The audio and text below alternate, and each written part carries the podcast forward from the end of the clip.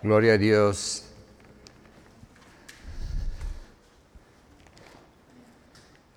¿Cuántos dicen que gracias a Dios que ya terminó este año 2020? Gracias a Dios. Sí, casi siempre uno está anticipando el final de año y año nuevo. Y yo creo que más que otros años, damos gracias a Dios que ya terminamos, ya salimos de aquí. Ha sido tremendo este año. Algunas batallas, pero gracias a Dios, victoria final de cuentas. Amén. Bueno, vamos a iniciar un capítulo nuevo. Vamos poco a poco terminando con el libro de Romanos. Yo creo que en un par de meses más terminamos. Pero vamos a estar en Romanos capítulo 14 y vamos a estar viendo los versículos 1 a 13. Así, para no tomar tiempo para leer toda la lectura, ahora la vamos a estar viendo así en, en partes, en cachitos, ¿verdad? Pero vamos a leer para comenzar el versículo 1 que dice, recibir al débil en la fe, pero no para contener sobre opiniones. El tema de esta tarde es señales de una vida madura. Amén. Señor, gracias te damos por esta tarde, Señor. Gracias por mis hermanos aquí reunidos. Gracias que podemos decir, Señor, que hasta aquí tú nos has ayudado. Y pedimos ahora, Señor, que nos guíes en este estudio. Gracias, Señor, por darnos oídos para oír, Señor. Unque mis labios y gracias, Señor, por la bendición que va a recibir la gente aquí presente y los que va a estar viendo la retransmisión. Y te daremos la honra y la gloria en nombre de Cristo Jesús. Amén. Gracias a Dios.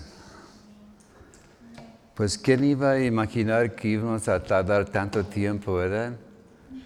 Cuando el hermano Obed dijo, vamos a hacer un estudio, sobre, romanos. Y dije, está bien, yo tengo notas.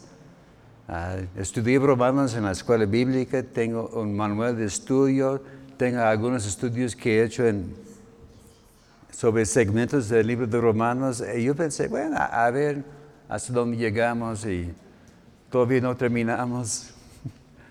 Me hace recordar cuando el hermano Rogelio hacía sus estudios y era, todo el, todo el libro, ¿verdad?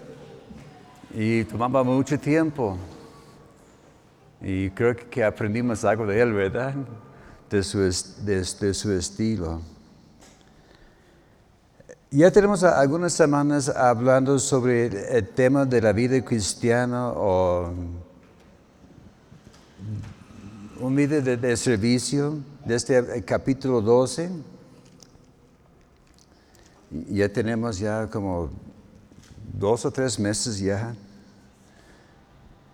Y, vemos que Dios nos ha llamado a servir, ¿verdad? Como tenemos el mayor ejemplo del Señor Jesucristo. Cristo dijo, yo he venido para servir y no ser servido. Porque algunos piensan que yo creo que a mí me sirven, yo, soy el, ah, el, varón de Dios. Y a, veces tenemos el costumbre de decir su servidor, ¿verdad? Pero hay que pensar qué hace un servidor de lo que se ofrece, ¿verdad? Le decimos de, cortesía, pero a veces no lo vivimos. Pero Cristo no solo decía, yo soy el servidor, Él puso el ejemplo para nosotros. Y en estos estudios hemos visto varios aspectos de esto. Hemos visto la importancia de relaciones con la gente. allá, allá con medianos de capítulo 12, estamos viendo de nuestra vida en familia, de la familia natural y también la familia de la fe, el orden de la familia. También vimos acerca de nuestra relación con las autoridades. Este vimos allá entrando allá en el capítulo 13. Este está bastante difícil, ¿verdad? Dice, sométese a los que están en la autoridad.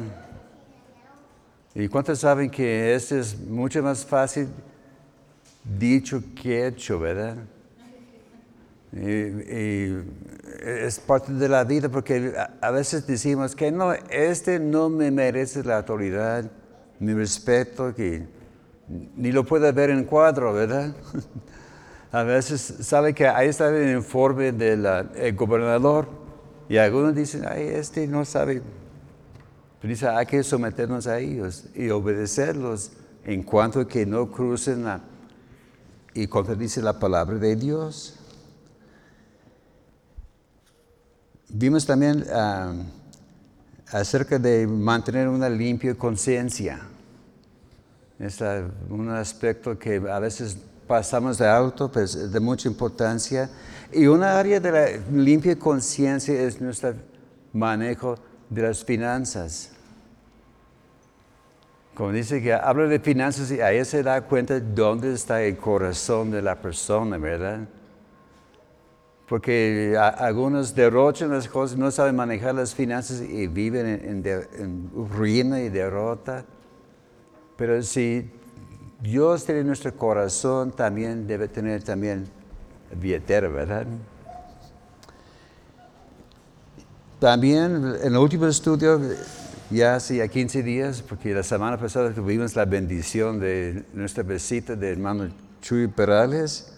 Amén, una gran bendición esta semana misionera, de mucho éxito. Vimos acerca de estar preparados para los últimos días. ¿Cuántos creen que estamos en los últimos días? Es, muy obvio. Estamos viendo en, cuanto a la, la situación política allá en, los Estados Unidos, hay mucho conflicto y son señales obvias que algo va a pasar muy fuertemente.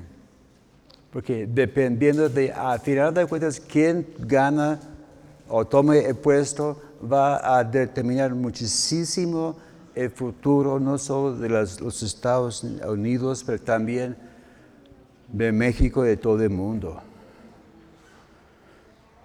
No para meter en político, para, para que sepan estos que, que están agarrando el poder, quieren poner un sistema mundial, un solo gobierno para todo el mundo. Quiere evocar todo el sistema, quiere cambiar todo y va a dejar un camino posiblemente para el anticristo. No soy profeta, pero es una cosa que hay que tomar en cuenta mucho y sobre todo orar muchísimo. Esos próximos días va a determinar no solamente lo que va a pasar en el año 2021, pero en los últimos años, los próximos años. Puede ser los últimos años, no sabemos. Pero hay que estar preparados, ¿verdad? Para lo que, lo que, lo que se ofrece, ¿verdad? Vimos acerca de caminar en la luz y estar vestidos en una forma apropiada, ¿verdad? De tomar toda la armadura de Dios. No solamente vestidos así en una forma espiritual, pero también en nuestra ropa natural, ¿verdad? Hay que andar como hijos de, luz de Dios y poner un, buen ejemplo, ¿verdad? Otro tema para otro estudio, ¿verdad? Pero vemos, hay que estar muy atentos y preparados, escuchando a la voz de Dios, poniendo atención, escuchando a, ver, a quién vamos a poner atención. Porque no podemos confiar en, lo que dice este Denise Merkel, o quién, ¿cómo se llama ella? ¿Mm? ah, usted, ah, ustedes ya, como, había, ah, ustedes ya saben, antes era Jacobo Zabudowski. Bueno, sí, ya, ya, di cuenta que no soy tan joven, ¿verdad? Pero hay que no, no creer lo que dice allá en la tele o en el radio, ¿verdad? Porque ellos tienen su, uh, su agenda. Es, no es parte de mis notas, pero ustedes ya saben, son, son maduros y hay que poner atención en lo que dice la palabra de Dios y escuchar la voz de Dios.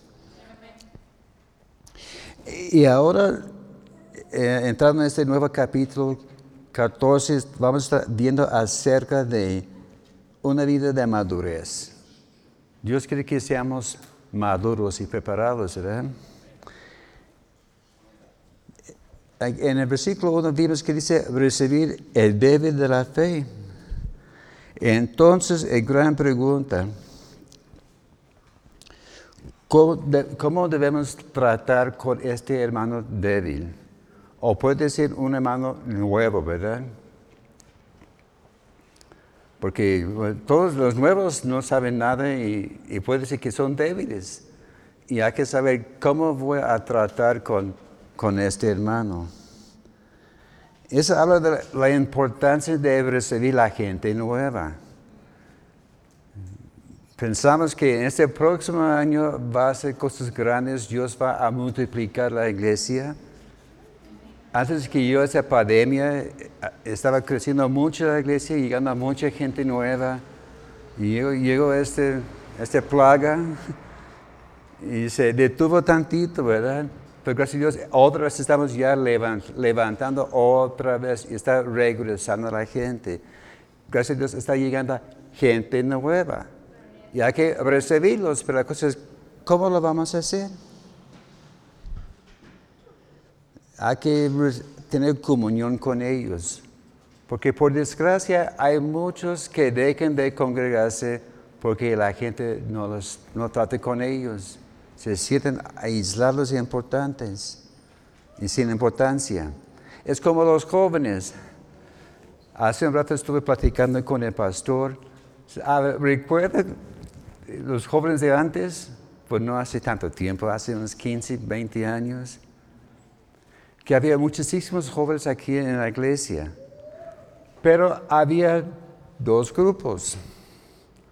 Había los los jóvenes aquí de la ciudad, puede ser que ellos pensaron que eran los, los más chilos, los más picudos.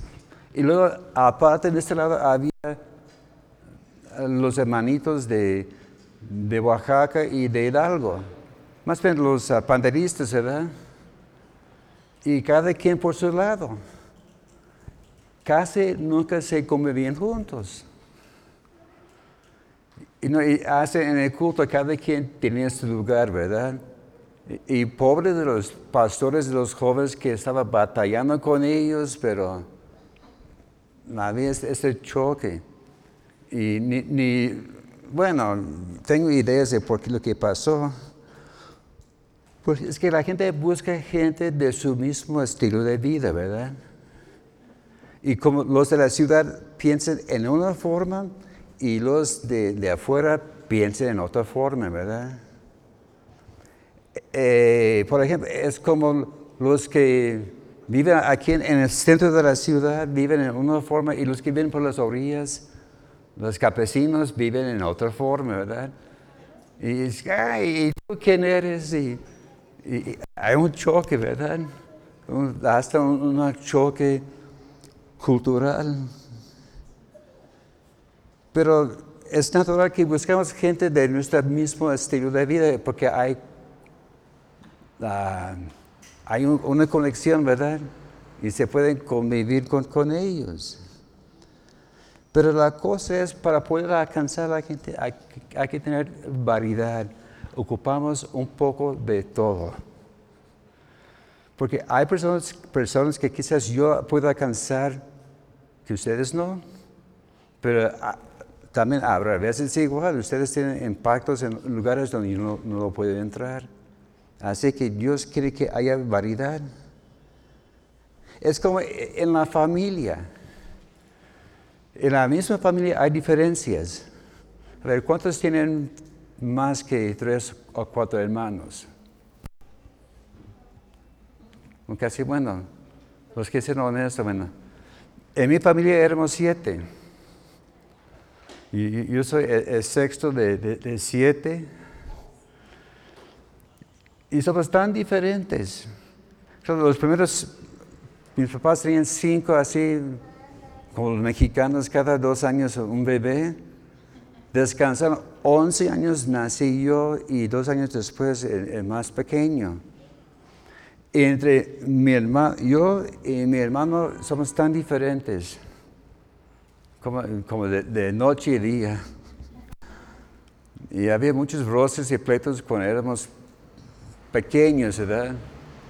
Pero vemos que causa dolor de cabeza, pero también da sabor a la vida, ¿verdad? ¿Puede imaginar si todos éramos iguales? Ay, ¿verdad? Qué, qué vida tan aburrida, ¿verdad?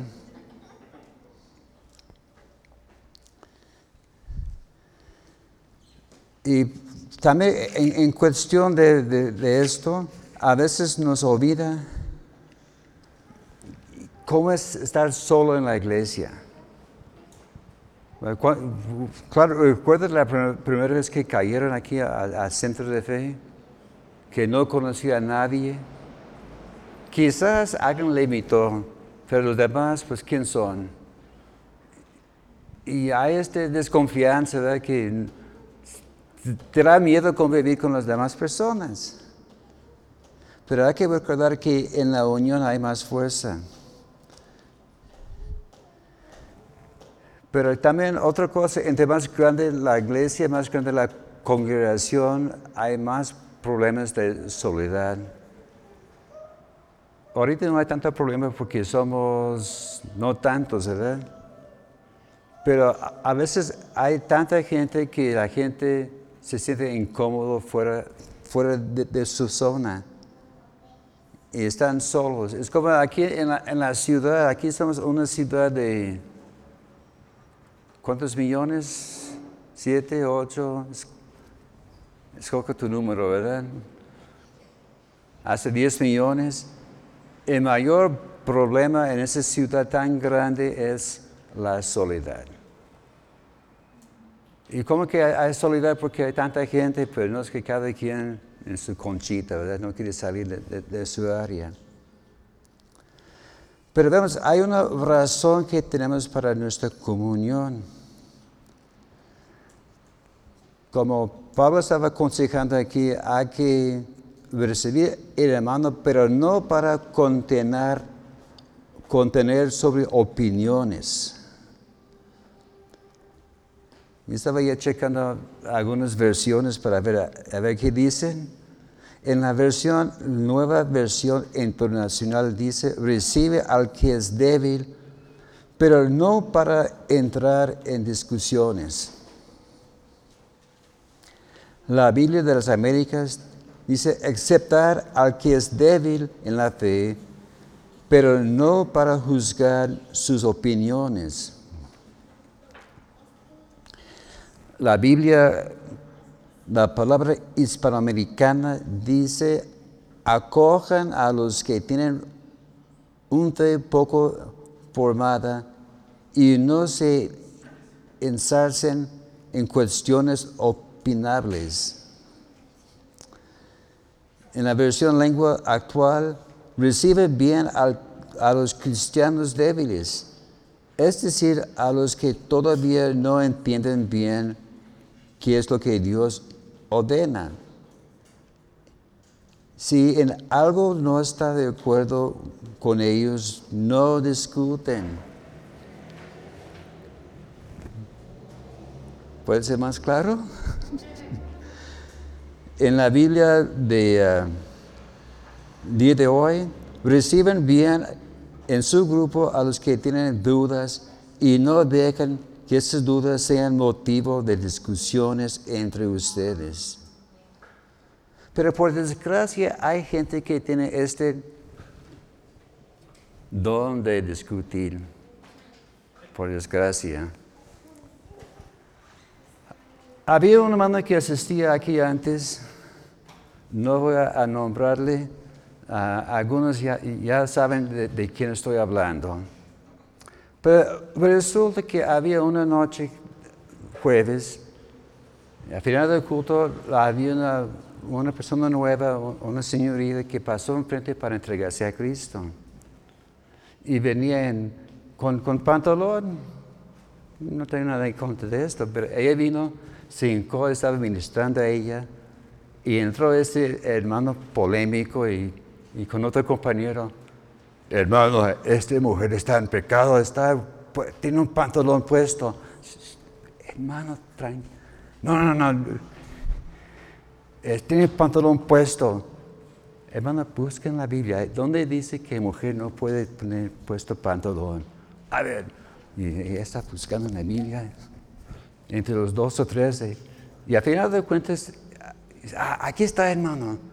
Ahí en Deuteronomio dice que el hombre no pondrá ropa de mujer, ni la mujer ropa de hombre. Muy bien, hermano. Y dijo, mira, vamos a hacer un trato. Ya que termina la, señorita, le vamos a pedir que le preste el pantalón y que usted lo ponga mañana. Él decía, no, no se puede, hermano. ¿Y por qué no? Bueno, es pantalón de mujer. Sí, ella de hacer doctrina, una cosa cultural así, ¿verdad? Pero él no quería ponerle pantalón porque no era para él. Pero él quería que ella no, no la pusiera. Y hay gente que pelean sobre cosas de este estilo, ¿verdad? Porque hay veces que la gente tiene sus opiniones y pelean sobre opiniones en lugar de lo que dice la palabra de Dios, ¿verdad? Porque hay cosas que, que hay dudas, ¿verdad? Pero ellos agarran esas dudas y lo convierten en, en doctrina. Y la cuestión es más bien una cuestión de lo que creen, lo que dice la Biblia, ¿verdad? Y a veces hay gente que llega aquí y ve a alguien nuevo. Y en lugar de, de hablar del amor de Dios y de cosas básicas, quieren hablar sobre el libro del Apocalipsis. Y ese apenas sabe cómo abrir la Biblia, apenas sabe que hay Nuevo y Antiguo Testamento. Pero esas personas, no, vamos a hablar de eh, el, sexto trompeta y a mí no me habla de esto. Como estudiamos sobre las, siete iglesias aquí en este año, yo di, los mismos, yo di el mismo estudio allá en, en Tlacomulco y luego una hermana me dijo, hermano, ¿qué sigue? Hermano, vamos a seguir con otro tema. Él quiere que siguiera con Apocalipsis y dije, hermano, Apocalipsis no es, no es muy fuerte. Las iglesias son muy interesantes, pero de allá en adelante no me meto por nada. Inclusive, hermano Rogelio, él estudiaba, daba estudios sobre Apocalipsis y así rápido. Y lo que pasa es que esas personas quieren enseñar a bebé cosas muy fuertes. Es como tratar de enseñar a un niño que apenas sabe que dos y dos son cuatro, explicarle cómo es la geometría analítica, ¿verdad? Ni, yo entiendo geometría. Imagínense un pequeño cómo, cómo funciona esta cosa, con qué se come. Y hay gente que quiere meter cosas así en los bebés de la fe. En lugar de ayudarlos, están perjudicando. Pero hay que recordar un consejo de Pablo en 2 de Timoteo, capítulo 2, verso 14.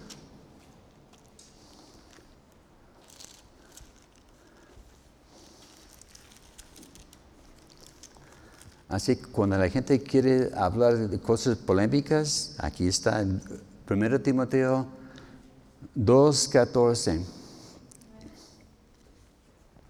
Recuérdales esto, exhortándoles delante del Señor a que no contienden sobre palabras, lo cual para nada aprovecha, sino que es para perdición de los oyentes.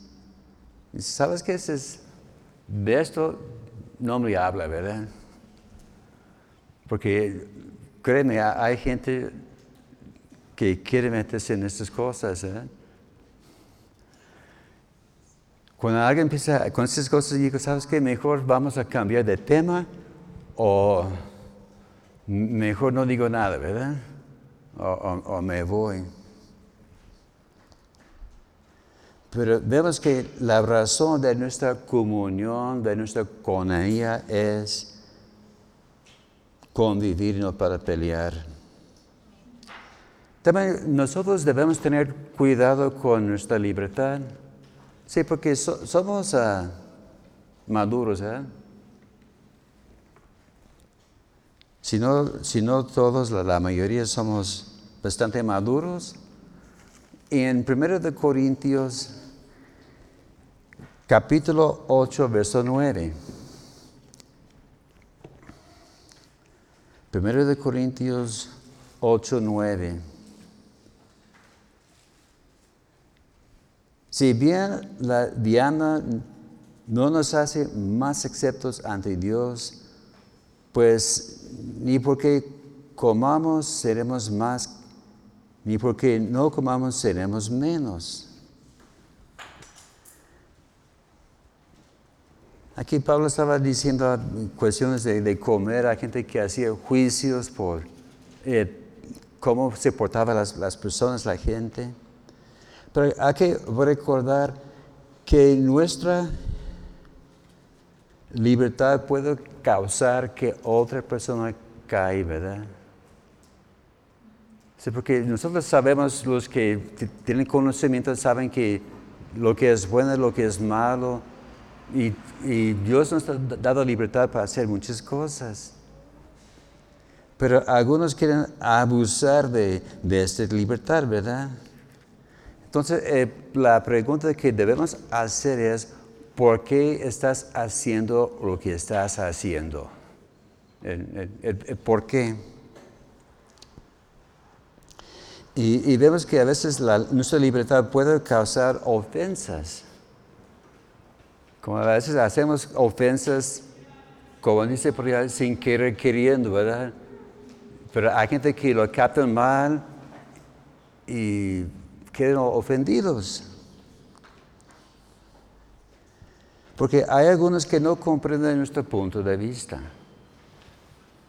E-, ellos están viendo allá y ellos ven, ellos tienen sus conceptos, sus ideas y sus prejuicios y dice, ay, mire este, el otro, y ellos no comprenden, ¿verdad? Nosotros sí entendemos, pero ellos no. Y el punto clave es pensar en la otra persona primero, ¿verdad? Si estamos viendo a alguna persona y, pensamos, bueno, si hago esta cosa, ¿cómo va a afectar a aquella persona, verdad? ¿Se va a ofender o no? Y si hay causa de ofensa, me dijo, ¿sabes qué? Lo puedo hacer, pero no lo voy a hacer.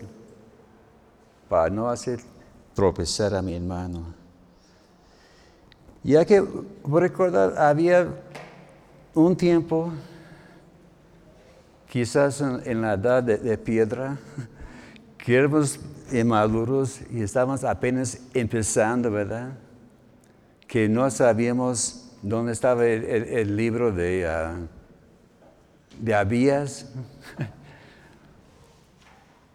y a veces se nos olvida de cómo éramos antes. ¿eh? Pensamos que no, aquí estoy yo y siempre ha sido así. No. Todos hemos pasado por algún proceso. Es como el niño de tres años. Y quiere saber ¿Por qué no regañamos a su hermanito de un año que llora siempre? Es un, es un broce. Eso todavía no llega a, a, nuestra vida, esta situación, pero veo que puede llegar. Tengo un nieto de tres años y otro que apenas va a cumplir el año. Y gracias a Dios se convive muy bien. Pero hay casos que a veces es más grande. Piense que estamos haciendo favoritos al, al chiquito, ¿verdad? Que no es cierto. Es que sabemos que el pequeño no comprende todo.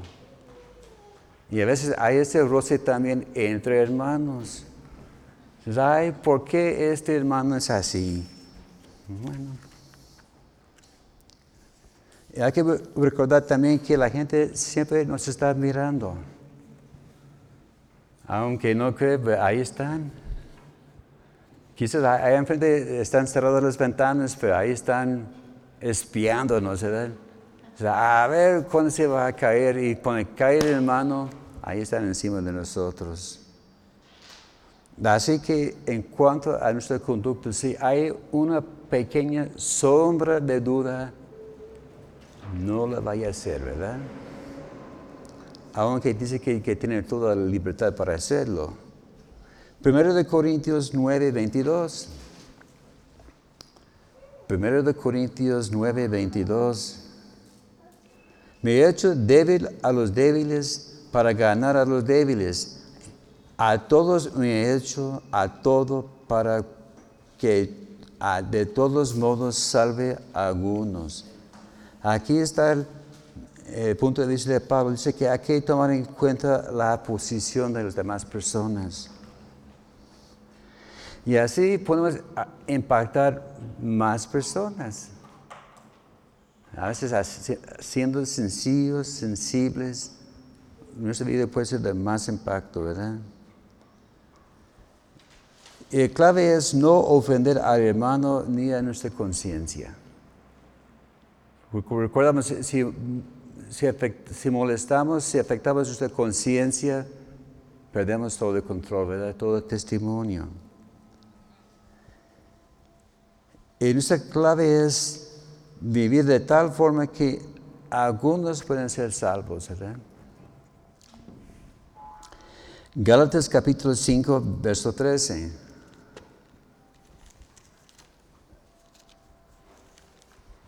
Gálatas 5:13.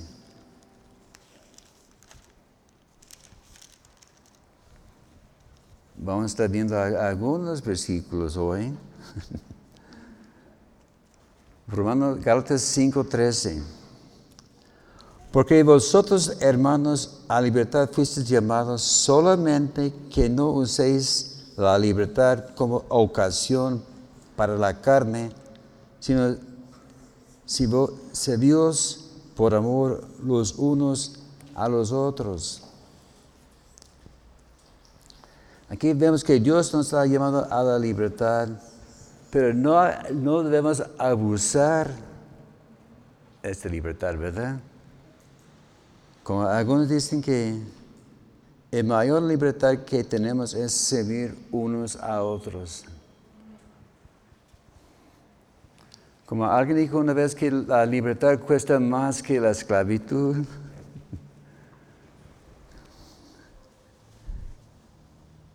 Y tampoco debemos usar esa libertad como pretexto para pecar. Algunos dicen que no, yo tengo libertad, yo voy a hacer lo que quiero, porque de todas formas Dios me va a perdonar. Pero hay límites, ¿verdad? Y vemos que la libertad sin frenos lleva a la esclavitud. Así hay que cuidar mucho esta libertad y, no abusar, ¿verdad? Romanos, ah, capítulo 14, versos 13 y 20. Así que no, ya no uséis Así que ya nos juzguemos más los unos a los otros, sino más bien decidir no poner tropiezo u ocasión de caer al hermano. Y el versículo 20, no destruyáis la obra de Dios por causa de la comida. Todas las cosas a la verdad son limpias, pero es malo que el hombre haga tropezar a otro con lo que come. Así que cada vez de no poner tropiezo a tu hermano y tomar en cuenta su conciencia, ¿verdad? Veremos que hay ciertas áreas donde puede haber problemas, ¿verdad? Primero en la comida. Allá en 1 de Timoteo capítulo 4 versos 3 y 4.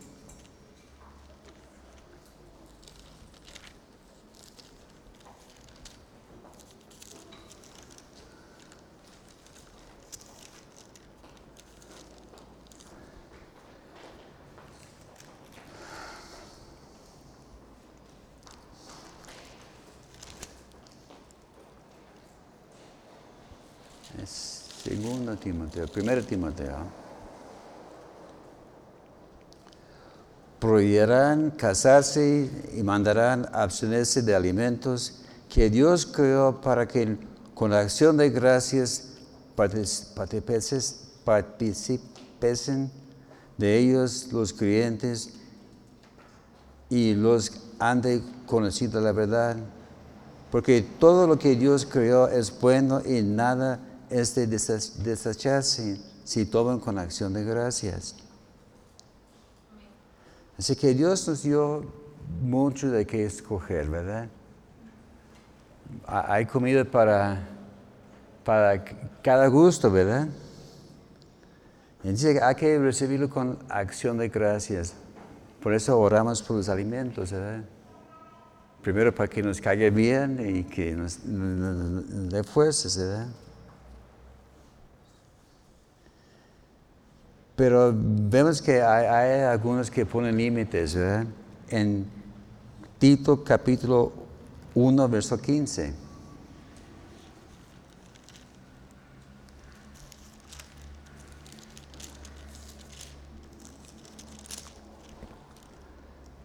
Tito 1, 15.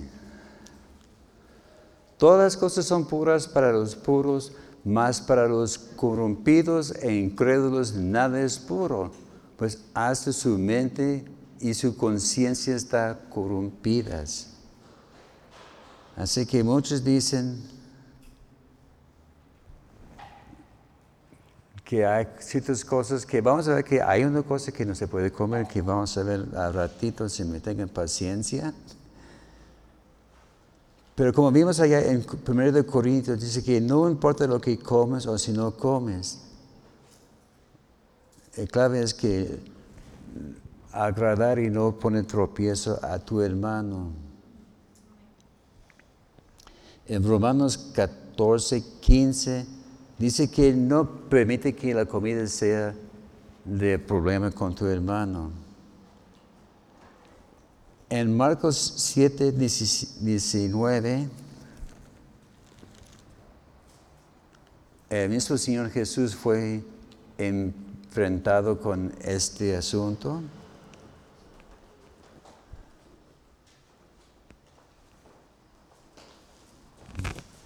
Marcos 7, 19.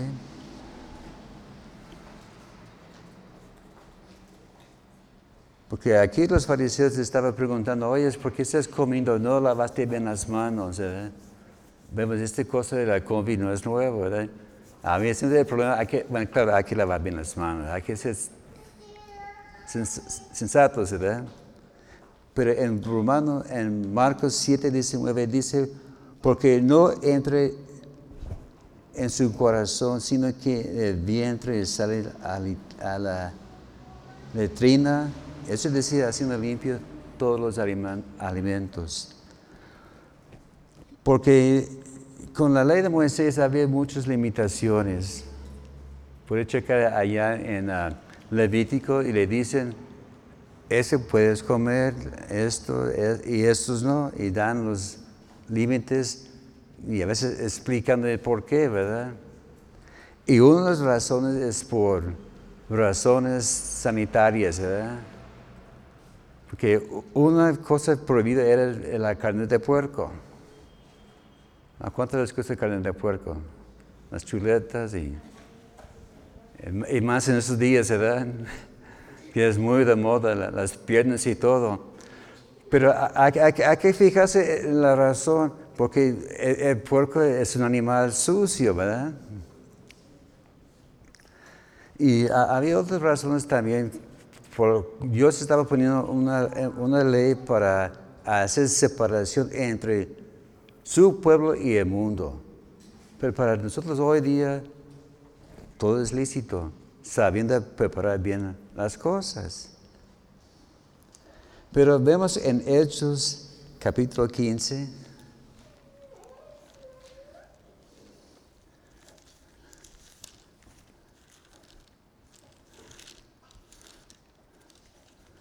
Voy a cumplir mi, mi promesa diciendo lo que no puede comer.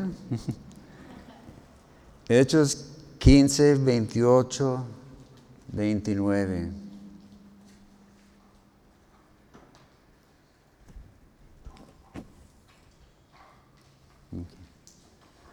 Porque ha parecido bien al Espíritu Santo y a nosotros no imponerlos ninguna carga más que estas cosas necesarias. Que os abstengáis de lo sacrificado a ídolos de sangre, de ahogado y de fornicación, de los cuales si os guardéis, bien haréis. Bueno, dice que ahogado y la sangre. Algunos tienen este hábito de que les gusta la sangre y el ahogado, ¿verdad? E inclusive yo conozco un hermano que con él nuevo Dice, hermano, ¿por qué no puedo comer sangre? Y no sabía bien dónde ubicaba e-, este versículo.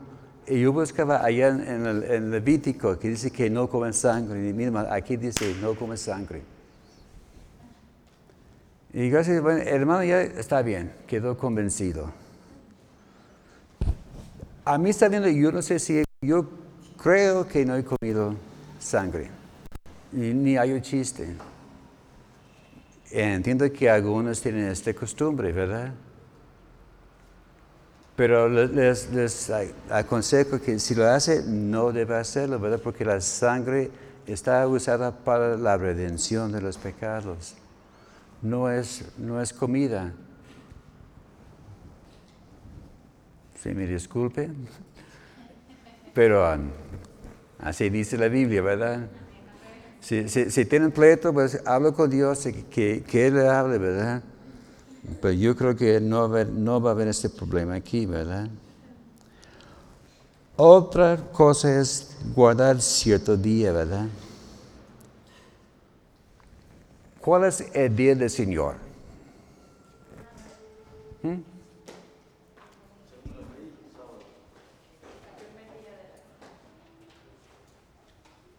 ¿Otra opinión? Bueno, primero de Corintios 16, verso 2. Dice, cada primer día de la semana, cada uno de vosotros ponga aparte algo según haya prosperado, guardándolo para que cuando yo llegue no levante ofrendas. Bueno, aquí Pablo está diciendo a la iglesia de Corintios, el primer día de la semana, y vemos en el calendario cuál es el primer día de la semana. Domingo. En este año, o el año pasado, tuve una agenda que tiene su calendario al principio del mes y empezaba con lunes. Ah, este calendario me chocaba entonces yo agarré y puse una raya bien grande al extremo derecho para domingo. Mi, domingo para mí es de este lado. Y es, fue de este año creo, este calendario me chocaba, pero me adaptaba. Pero dice, el primer día de la semana que es el día que resucitó el Señor, ¿verdad? Hechos capítulo 20, verso 7. Hechos capítulo 20, verso 7. Dice, el primer día de la semana reunidos los discípulos para partir pan, que el primer, esa es la costumbre desde el principio, porque es el día que resucitó el Señor. Pero algunos dicen el sábado. Este fue en la ley de Moisés, ¿verdad? El sábado es el día del Señor. Pero hay algunas cosas que la gente no toma en cuenta. Si guardas un punto de la, ley, tienes que guardar toda la ley, ¿verdad? No, no es como dice, esta cosa me gusta, este no, este sí, este no. Es una cosa, es, es todo o nada, ¿verdad?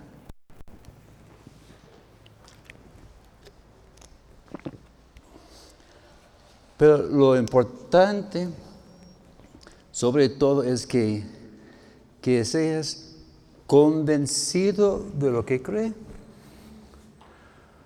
Si quiere guardar el sábado, le felicito. Si quiere guardar el domingo, también le felicito. Porque sea convencido plenamente lo que cree, ¿verdad? Y que nadie te va a, a poder mover de este punto de vista. En Romanos 4, 21, este vimos ya hace, hace tiempo ya. Romanos 4, 21. Plenamente convencido de que era también poderosa para hacer todo lo que había prometido. Sí, hay que ser convencido totalmente. Romanos 14, 5 habla de convencidos en tu mente y corazón. Así que es, importante que tenemos bases bíblicos en lo que creemos. Porque le van a decir, ¿por qué haces esta cosa? Y encima, mira, aquí está. Y le podemos apuntar en la Biblia y, y comprobar, apoyarnos en la palabra de Dios. Hace varios años yo manejaba mucho las películas, tuve el proyector, tuvimos una serie de películas sobre la vida de Jesús. Y había una hermana que conozco aquí que me puse en contacto con otra iglesia. Dice, mira hermana, fulano de tal quiere pasar la Semana Santa pasando películas de, lunes a, sábado. Y vamos a estar pasando las películas sobre la vida de Jesús. Perfecto. Fui allá y pasaba dos películas cada noche porque eran, son 12 películas. La última noche era sábado. Y como sucede a veces, se me fundió el foco del proyector. Es por uso, ¿verdad? Pero no llevaba una lámpara extra. Dije, hermano, si me permite, me lleva a la iglesia y yo tengo ya una, una, ex, una refracción. Y era ya en el sector libertad esta iglesia. Entonces, hermano, lleva hermano y, y, regresan pronto. Entonces, venimos bien a gusto. Y este hermano, hermano, disculpe, ¿qué iglesia, qué día pueden ustedes? Y yo tuve que pensar y Dios me dio la palabra hermano, guardamos todos los días. Porque tuvimos cultos todos los días aquí en el centro de fe. De lunes a domingo, cada noche había cultos. Unas noches con menos gente, pero había culto. Así que le dije, hermano, guardamos todos los días. Quedó callado. Porque yo sabía cuál era su, dónde iba a llegar, ¿verdad? No, no, no, ustedes recuerdan, el, domingo es la marca de la bestia, pero que guardamos todos los días y regresamos en paz y ya terminó el, tema, ¿verdad? Pero la cosa es, los que dicen que, que hay que guardar siete días, nos quieren esclavizar a sus ideas, no es tanto convicción, ¿verdad? es para esclavizarnos. Es como los, fariseos, ¿verdad? que decían muchas cosas para esclavizar a las personas, pero ellos mismos no guardaban los reglamentos.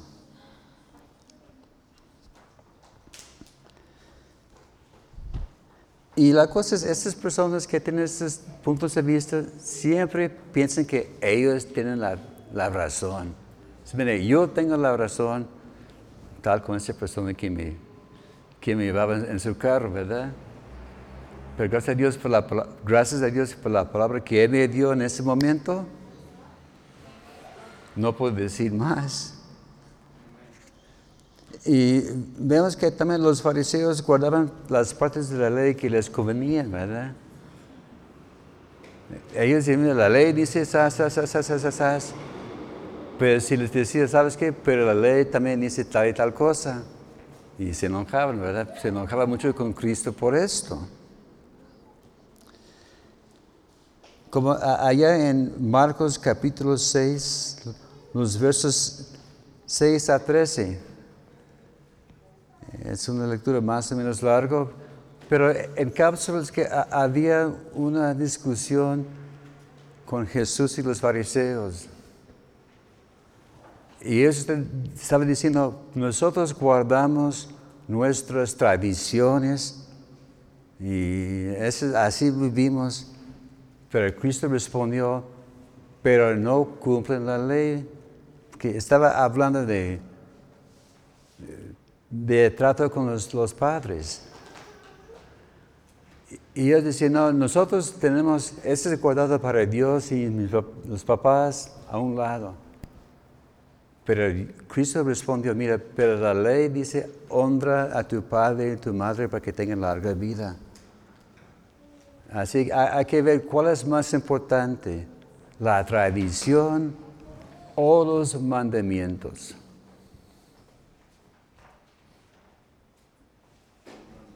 Mandamientos, gracias hermano. Ahí está la respuesta. vamos a seguir adelante con el tema de cuál es nuestra actitud correcta. Allá en Romanos 14 otra vez, vamos a estar viendo los versículos 7 a 9. Porque ninguno de vosotros vive para sí y ninguno muere para sí. Pues si vivimos para el Señor vivimos y si morimos para el Señor morimos. Así que sea que vivamos o moramos del Señor somos. Porque Cristo para esto murió y resucitó y volvió a vivir para, que, para ser Señor de los muertos como a los que viven. Aquí nos está diciendo que cada quien va a dar cuentas a Dios de, su vida, ¿verdad? En Isaías capítulo 1, verso 18, habla de vamos a ponernos en cuentas. Estaba hablando que, que nuestras vidas sucias eh, va a ser emblanquecido, ¿verdad? Pero tenemos que entregar nuestras cuentas con el Señor. En Mateo capítulo 12, versos 36 y 37, dice que cada quien va a dar cuenta a Dios por sus palabras, ¿verdad? A veces hablamos a, la, ligera, porque hay que recordar que dice que por la más mínima palabra que decimos, vamos, Dios nos va a, pedir cuentas. Y dando cuentas, habla de restitución, ¿verdad? Ah, pero sabes que también los pastores van a dar cuentas. Uno dice que ah, yo soy pastor y me quedo exento. No, ¿verdad? Algo fuerte aquí en Hebreos capítulo 13.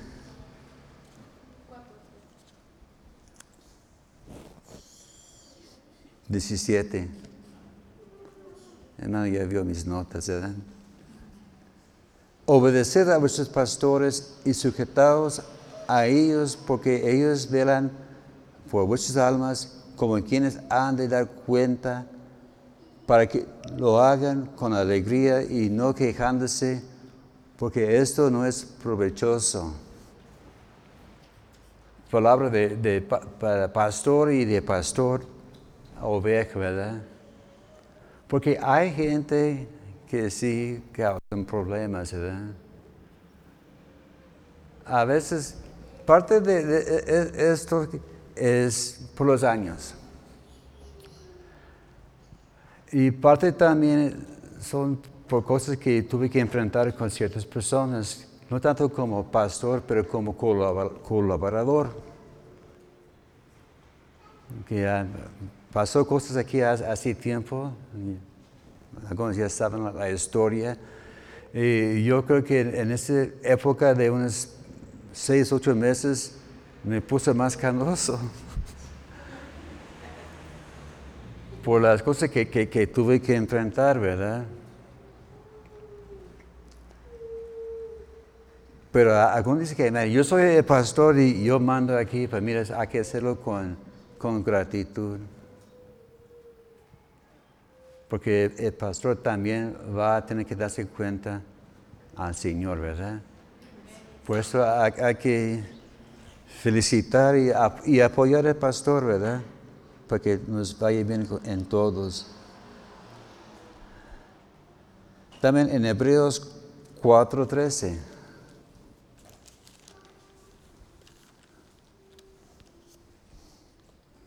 Hebreos 4:13.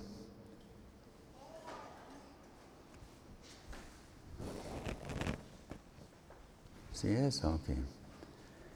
Y no hay cosa criada que no sea manifestada en su presencia, antes bien todas las cosas están desnudas y abiertas a los ojos de aquel a quien tenemos que dar cuenta, ¿verdad?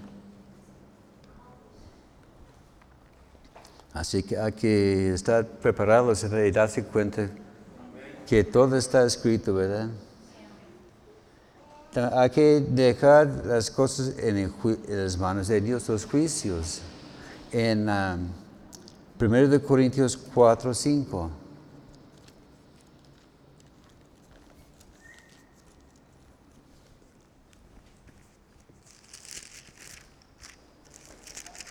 Estoy brincando algunos versículos porque hay mucho territorio que cubrir. 1 de Corintios 4, 5. Así que no juzgues nada antes de tiempo hace que venga el Señor, el cual aclarará también lo oculto y las tinieblas y manifestará las intenciones de los corazones y entonces cada uno recibirá su alabanza de Dios.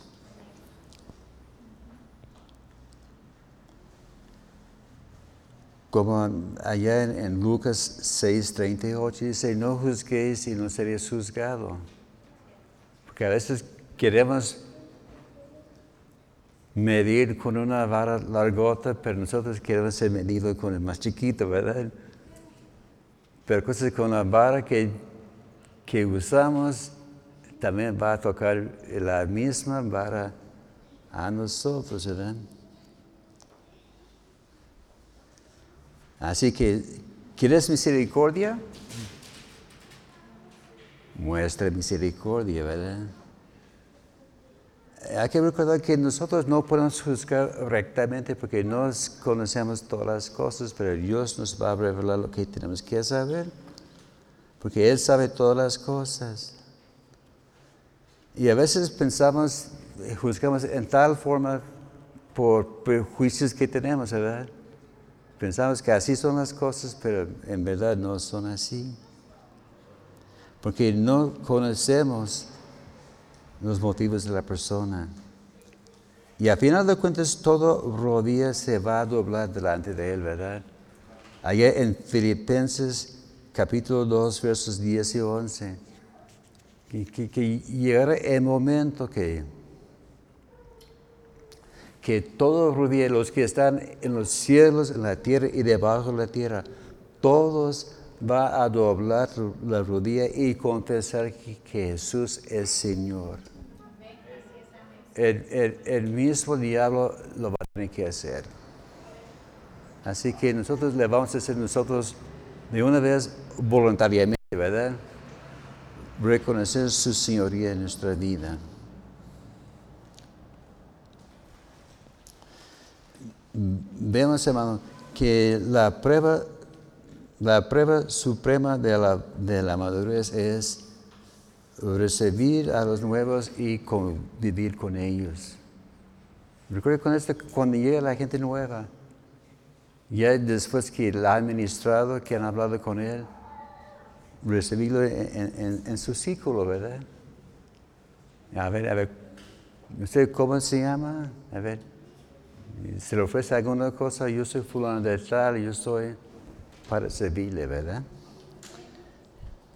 y no hacer contienda.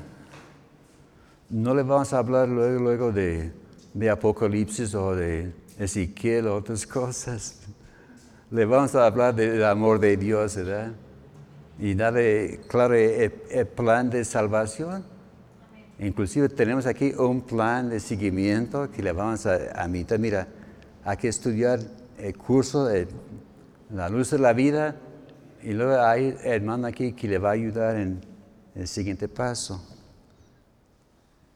Así que todo lo que hacemos debe ser para la gloria de Dios. Si Dios no es glorificado, entonces no tiene ninguna validez. Y recuerda que todos somos del Señor y daremos cuentas a Él, ¿verdad? Así que hay que tener mucho cuidado en nuestra vida, en nuestro testimonio. Hay que ser convencido plenamente. No solamente saber de la Biblia, pero saber dónde están las cosas y saber por qué hacemos lo que hacemos. Va a llegar gente, oye, ¿por qué hacen así las cosas? ¿Qué vamos a decir? Pregúntale al pastor. No, tú debes saber por qué hacemos tales cosas. Si hay dudas, hable con el pastor y vamos a aconsejar, ¿verdad? Y ayudar. También hay que vivir una vida ejemplar delante de todos. El maduro busca edificar al otro hermano. Así que vamos a edificarnos mutuamente. Así que seamos maduros, ¿verdad? Eh, a veces no es tan fácil, ¿verdad? A veces uno dice, ah, como los, los, chiquillos, yo quiero ser grande. Y los grandes, no, yo quiero ser chiquillo otra vez. No, Dios quiere que todos nos maduremos. Así que vamos a, buscar el plan y propósito de Dios en nuestras vidas y seamos de, bendición, no solamente aquí a la congregación, pero a todo el mundo. Amén. Señor, gracias te damos por tu palabra en esta tarde. Gracias, Señor, porque nos has llamado a madurez. Señor, pedimos que nos des, Señor, tu dirección. Danos, Señor, conocimiento, Señor, sabiduría de cómo enfrentar los problemas que, vienen en, la vida y en el ministerio. Queremos ser vasos útiles para ti, Señor. Ayúdanos, Señor, a apoyarnos mutuamente. Ayúdanos, Señor, a, madurar a la gente que va llegando, que, que no se confunden, Señor, que podamos ser, Señor, instrumentos para tu honra y tu gloria. Y Señor, pedimos que este próximo año que va a ser de, gran bendición, de fuerte crecimiento, Gracias, Señor, de este grupo aquí que vas a levantar, Señor, un gran ejército de líderes capacitados y listos para servirle. En nombre de Cristo Jesús. Amén.